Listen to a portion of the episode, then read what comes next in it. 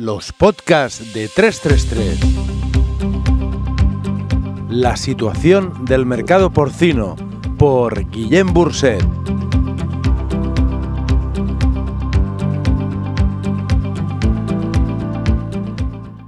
Haciendo realidad lo imposible.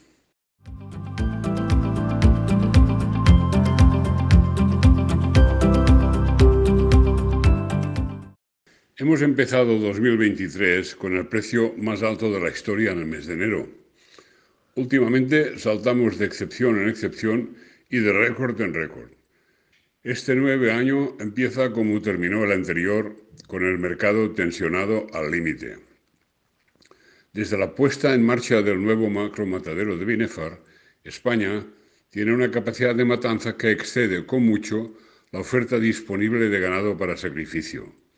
Inevitablemente, esta circunstancia, que perdura en el tiempo, provoca tirantez en las negociaciones entre ganaderos y mataderos.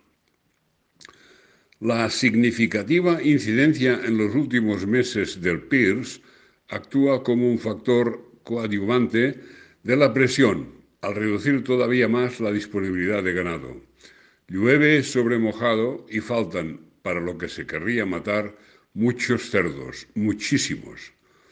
Nuestra idea de que en febrero el cerdo bajaría se ha desvanecido como la nieve al sol de agosto. Ahora bien, si ancha es Castilla, resulta que el mundo mundial lo es mucho más. Veamos en el cuadro siguiente los precios actuales de los cerdos en el mundo occidental. Exponemos los precios en crudo sin considerar ni evaluar las hipotéticas primas de sobreprecio que podrían existir en nuestro mercado estando como está tan estresado. País, precio en euros por kilo vivo. España, 1,718. Alemania, 1,52. Brasil, entre 1,14 y 1,25. Dinamarca, 1,16. Estados Unidos, 1,11. Canadá, Ontario, 0,93.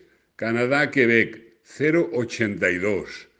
De ese cuadro, podemos concluir que en España no solo tenemos un precio del cerdo, sino que tenemos una especie de monumento al precio del cerdo, encaramado allí arriba en su peculiar torre de marfil, el precio más caro entre los países cuya exportación es significativa. De todos modos, a la vista del cuadro de precios, hemos de decir, pobres ganaderos canadienses.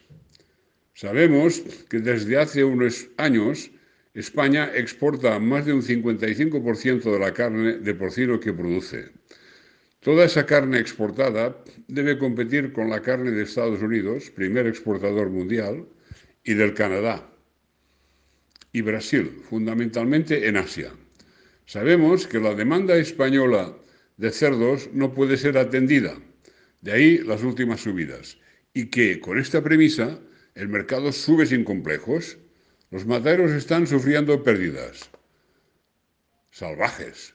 Y la industria de transformación lleva meses sin poder repercutir en sus productos transformados las subidas en la carne de la pasada primavera. Exportamos más de la mitad de lo que producimos y además tenemos el cerdo más caro de los países occidentales. Esto es exactamente lo que está ocurriendo aquí y ahora. Parece imposible, pero no lo es, puesto que sucede, acontece y además es real y palpable. La carne en los mercados internacionales no hace otra cosa que bajar desde que iniciamos el año. El matadero constata al transcurrir el tiempo que su margen pasa de perder unos pocos céntimos a perder, como ya se ha dicho, cantidades salvajemente grandes cada semana. En estos momentos ya se impone la reducción de actividad voluntaria. Aquello de matar para perder, no gracias. Que debería dejar ganado vivo en pie en las granjas en lugar de los camiones de transporte para sacrificar. Cuando eso ocurra, las cosas van lentas, está por ver si será en febrero, la actual subida se detendrá y se podrá pensar en bajar. Signifiquemos aquí que el peso medio de las canales sacrificadas está en el punto más alto de la historia, bordeando los 93 kilos. En principio, Más peso en canal debería significar más oferta, pero todo es diferente y muy excepcional últimamente. La industria de sacrificio y despiece afronta un año complicado como nunca antes. También los fabricantes que ya vienen de un año con resultados negativos. No se divisa en lontananza ningún factor que pueda corregir o arreglar el actual desbarajuste. De alguna forma hay que denominar a esas pérdidas salvajes y no va a quedar otra que sufrir e intentar resistir. Veremos lo que nunca hemos visto antes en rentabilidades negativas en ese eslabón de la cadena. Venimos de un año completamente atípico. A lo largo del año podremos valorar en qué grado nos afecta la muy importante reducción de sacrificios en Alemania. Como hemos explicado en comentarios anteriores, la reducción de efectivos en la Europa Central, Alemania, Polonia, Bélgica, Holanda, es un hecho innegable y sus efectos sobre el sector en España son desconocidos por la novedad que representa la situación. Parece obvio que la reducción de la oferta local en Centro Europa creará oportunidades a los operadores españoles. Ocurra lo que ocurra, habrá que convivir con precios de la energía desbocados y con el alimento a precios nunca vistos. El precio del cerdo en España se moverá muy por encima de lo habitual durante todo el año. De todos modos, a estas alturas del año, con el mercado del vivo hiperestresado y la paulatina reducción del coste del alimento, parece que la rentabilidad de la producción porcina española está asegurada para todo 2023, salvo imprevisibles catástrofes. El matadero se encuentra en medio de un fuego cruzado como el que encontró el fabricante el año anterior.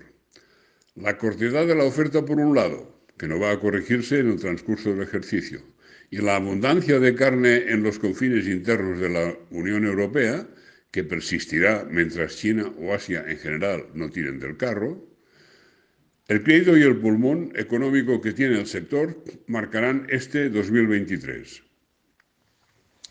El gran filósofo alemán Emmanuel Kant sentenció, la inteligencia de un individuo se mide por la cantidad de incertidumbres que puede soportar.